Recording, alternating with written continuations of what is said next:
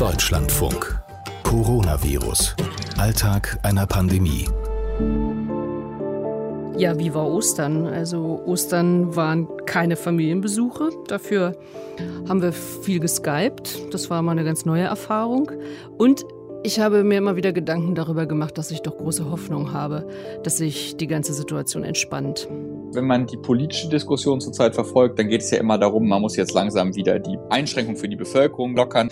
Und was ich da immer raushöre, ist, ja gut, wir haben eigentlich den Gipfel überschritten und es wird jetzt alles besser. Das kann ich aus Sicht des Arztes im Krankenhaus nicht bestätigen.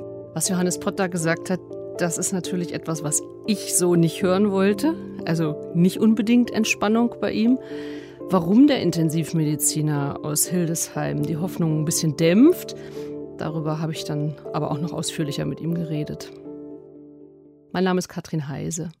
Wie sah Ostern bei Ihnen aus? Das habe ich diejenigen gefragt, die jetzt über Ostern eben nicht frei hatten, sondern Dienst geschoben haben, wie zum Beispiel Markus Heinrich, Intensivpfleger an der Asklepios Klinik in Hamburg-Barmbek. Also im Dienst, aber er musste nicht ganz auf seine Familie verzichten. Ja, wir haben natürlich über WhatsApp und Skype unsere Familien angerufen, haben Familienkonferenzen hier abgehalten mit allen zusammen und haben halt wie viele wahrscheinlich auch zu Hause dann eben halt so Ostern verbracht. Mhm. Sagen Sie, auf Ihrer Station, diese Familienzusammenkünfte, die Sie selber über Skype machen, kann sowas auf der Intensivstation auch stattfinden? Wenn die Patienten noch selber sprechen können und ähm, ihr Handy dabei haben, dürfen die das natürlich auch gerne machen, dass sie zu Hause anrufen können. Sonst haben wir auch sehr, sehr oft jetzt mittlerweile Ostergrüße natürlich überbracht von Familien die bei uns auf Station natürlich äh, angerufen haben. Die haben wir natürlich alle gerne weitergetragen und haben natürlich auch gesagt, hm, Ihre Frau oder Ihr Mann hat angerufen, Frau Ostern oder eben halt viele Fragen auch, darf ich ein Handy vorbeibringen? Dann wird das vorne abgegeben bei uns. Ich hole das dann ab und bringe das meinen Patienten denn, dass sie wenigstens telefonieren können. Also das dürfen die auf jeden Fall. War das, das ist auch wichtig. Ja, genau, weil die sich ja sonst also auch so einsam und unsicher wahrscheinlich fühlen, oder? einsam. Natürlich, wenn keiner da ist außer uns, wird es natürlich irgendwann einsam. Auch mich können wahrscheinlich einige Patienten nicht mehr sehen, obwohl sie mich nett finden. Natürlich ist dann die Frau oder der Mann oder die Kinder natürlich viel mehr wert, ja. Ich finde das total sympathisch, wenn ich höre, dass er sagt, die können mich wahrscheinlich nicht mehr sehen, wenn die aufwachen, die Patienten. Und äh, gleichzeitig bemüht er sich aber so um sie. Und wenn dann eine Besserung eintritt, dann ist Markus Heinrich auch sehr erleichtert. Meinen beiden Patienten, die ich die Tage betreut habe, geht es besser. Wir konnten einen dieser Patienten extubieren. Das heißt, der Beatmungsschlauch, der über den Mund eingeführt wird in die Lunge, ist entfernt worden, erfolgreich. Und derjenige ist aufgewacht natürlich vorher. Und wir hoffen jetzt, dass es ihm besser geht die nächsten Tage. Wie ist denn so ein Moment des Aufwachens eigentlich? Wir machen morgens, bevor wir den Schlauch rausziehen, zwei, drei Stunden vorher, die Sedierung, also die Medikation, die die Patienten schlafen, nicht aus. Und dann wacht der Patient langsam auf. Sie müssen sich vorstellen, wenn Sie morgens auf einmal hektisch wach werden und noch ganz verschlafen sind, so kann man sich das ungefähr vorstellen. Also es ist ziemlich schwierig, das so genau zu beschreiben. Aber die Menschen bekommen langsam wieder was von ihrer Umwelt mit, sind natürlich im ersten Moment noch ähm, etwas verwirrt und noch nicht ganz im Hier und Jetzt, weil man wird halt nach langer Zeit auch wach. Mein Patient, den ich betreut habe, der hat jetzt acht Tage lang geschlafen, also war im Koma und ist jetzt erst wieder aufgewacht. Waren Sie dabei? Ja, wir sind dabei, wenn die Patienten aufwachen. Ich kann durch die Fensterscheibe ja immer meine Patienten sehen, wenn ich außerhalb des Zimmers bin und wenn ich dann sehe, ah, okay, gut, die Augen gehen schon mal auf. Ich sehe auch überall, habe ich Monitore, wo ich den Blutdruck überwachen kann. Dann sehe ich, ah, die gehen langsam ein bisschen hoch. Dann gehen wir mal ins Zimmer rein, dann spreche ich mit ihm, spreche ihn an, bitte ihm mal zu husten, gebe ihm mal die Hand, können Sie meine Hand drücken, können Sie die Augen aufmachen. Und wenn ich dann nachher merke, aha, gut, der Patient ist jetzt langsam richtig wach, er kann mich angucken, er kann meine Hand drücken, er kann husten. Und dann hole ich mir unseren Stationsarzt dazu, weil wir das nur zu zweit machen. Und dann ziehen wir diesen Schlauch eben halt raus. Sie haben mir erzählt, dass Sie mit Ihren Patienten auch ähm, sprechen, natürlich auch sprechen, wenn die im Koma sind. Ihnen was ja, erzählen, natürlich. Das machen alle anderen Kollegen auch so, ja. Das heißt, da ist eine richtige Beziehung auch entstanden, wenn der jetzt langsam wieder aufwacht. Das war doch eigentlich dann ein schönes Ostererlebnis, oder? Das war auf jeden Fall ein schönes, unabhängig jetzt von Ostern, aber ein schönes Erlebnis, dass es halt diesen Patienten jetzt eben halt ein bisschen besser geht, ja.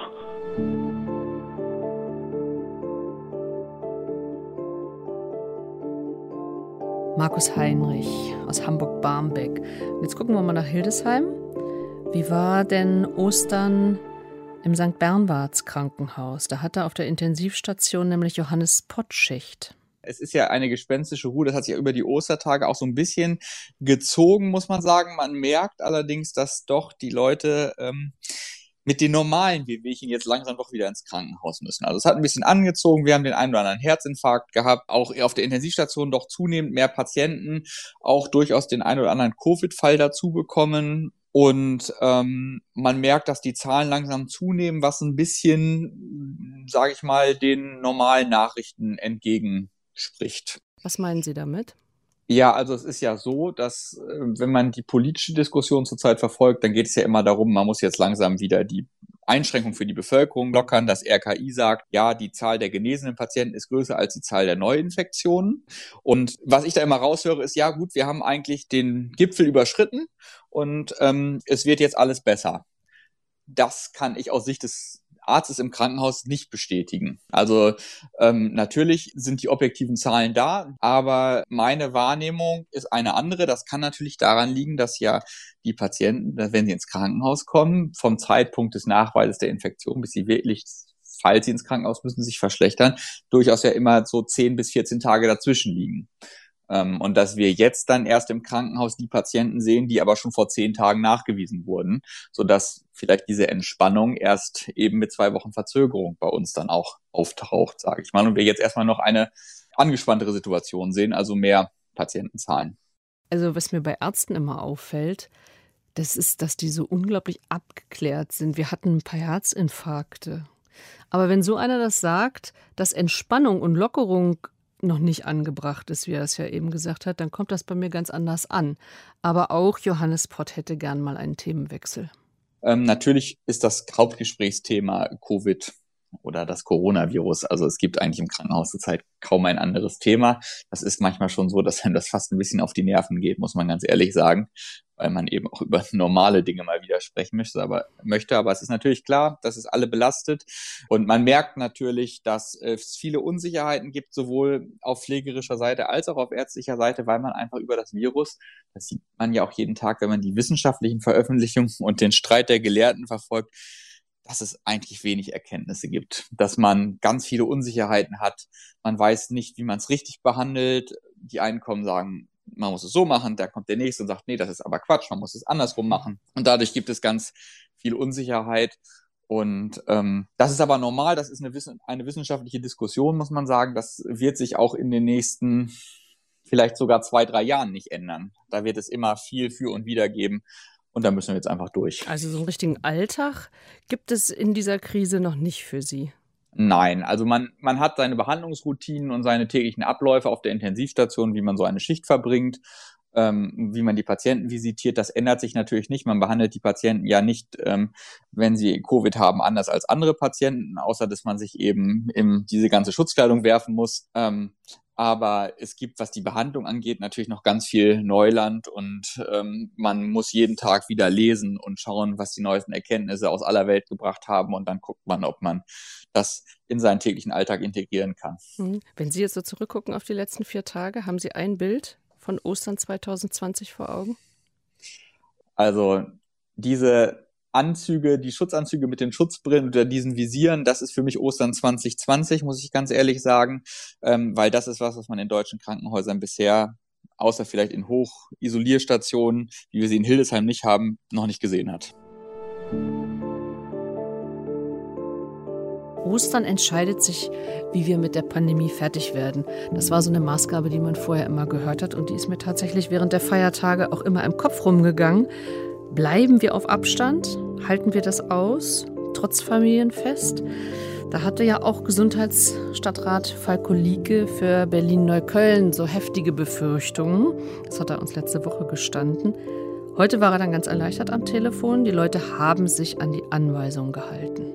Das zeigt sich übrigens auch an der zahlenmäßigen Entwicklung auch in Berlin, dass diese Maßnahmen wirken und äh, dass wir eine Eindämmung langsam hinbekommen. Und das ist doch auch mal eine gute Nachricht. Das heißt, äh, ich gehe in Kürze davon aus, dass auch wieder ähm, Schule stattfindet, dass auch wieder äh, Spielplätze geöffnet werden, Jugendfreizeiteinrichtungen. Das wird in den nächsten Wochen definitiv so kommen. Falko Lieke war das jetzt mal mit positiven Aussichten. Ich glaube ehrlich gesagt auch, dass der das äh, braucht, also persönlich auch braucht. Er hat mir nämlich von Sorgen auch erzählt, die, die sich durchziehen, durch die ganzen Wochen schon durchziehen. Fehlende Schutzkleidung, ein Mangel in allen Pflegeeinrichtungen. Ich habe jetzt gerade ganz aktuell aus der Lahnstraße, das ist ein Obdachlosenunterkunft, da sind auch viele Drogenabhängige, äh, die dort wohnen dass die gerade äh, den Hilferuf abgesendet haben, wir brauchen Masken und Desinfektionsmittel. Denn diese 370 Menschen stehen alle unter Quarantäne, dürfen im Prinzip nicht raus. Und das stellt uns echt schon vor ziemlich große Belastungen, das auch durchzusetzen. Sie wissen, Menschen mit Alkohol- und Suchtproblematiken lassen sich nicht zu Hause einsperren. Und wir haben bei diesen Menschen die Besonderheit, dass viele gar nicht wollen, Sie wollen einfach nicht äh, in einer Unterkunft wohnen, weil sie Angst haben, beklaut zu werden, weil sie da vielleicht nicht trinken können und nicht rauchen können. Das sind dann alles so die alltäglichen Probleme, die diese Menschen haben. Und äh, das macht das Ganze nicht gerade einfach. Hm. Wie haben Sie in den letzten Tagen darauf reagiert, Sie auch als Gesundheitsstadtrat? Wir können natürlich als Gesundheitsamt auch nicht überall sein. Wir versuchen die größten Brandherde sozusagen in den Griff zu bekommen. Wir haben verschiedene Pflegeeinrichtungen, eben auch diese Obdachlosenunterkunft, wo wir uns drum kümmern. Wir haben mitunter das Phänomen, dass ähm, wir Menschen haben, die auch äh, aufgrund ihrer psychischen Erkrankung sich nicht an Regeln halten. Das ist auch sehr schwer nur zu kommunizieren. Wir hatten jetzt gerade eine heiße Diskussion mit einem Familienrichter, wo wir eine entsprechende Verfügung beantragt haben, denjenigen dann auch ähm, mit, mit Maßnahmen zu Hause zu behalten, also dann auch mit Zwangsmaßnahmen. Und das hat der Richter erstmal abgelehnt. Da hatten wir eine Riesendiskussion. Am Ende hat er dem dann doch zugestimmt und hat auf das äh, Anhörungsrecht, was der, was der einzelne Mensch hat, verzichtet aus Angst vor Corona. Das fand ich besonders bezeichnend, dass in den Einrichtungen die Menschen und auch die Pflegekräfte und Betreuer mit dieser Angst leben müssen, aber bloß nicht vor Gericht, dass da jemand erscheint, der Corona positiv ist. Das fand ich schon ziemlich absurd. Ende der Woche will Falko Lieke übrigens den Drive-In für Corona-Tests in Berlin-Neukölln eröffnen, hat er mir noch erzählt. Davon hören Sie dann auch hier in unserem Podcast Coronavirus, Alltag einer Pandemie. Den können Sie abonnieren, überall wo es Podcasts gibt, auch in der DLF Audiothek. Ich bin Katrin Heise. Alles Gute.